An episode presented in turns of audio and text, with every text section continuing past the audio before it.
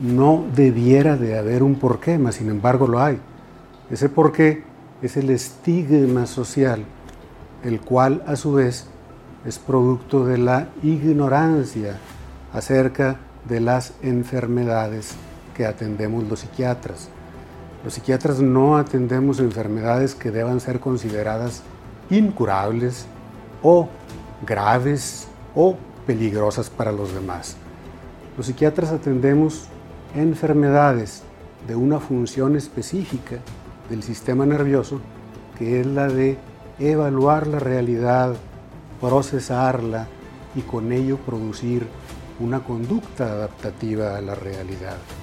Y en ello no son diferentes de ninguna otra enfermedad. No debiera dar vergüenza, debiera ser motivo de cierto orgullo, porque quiere decir que es una persona consciente de que tiene un problema.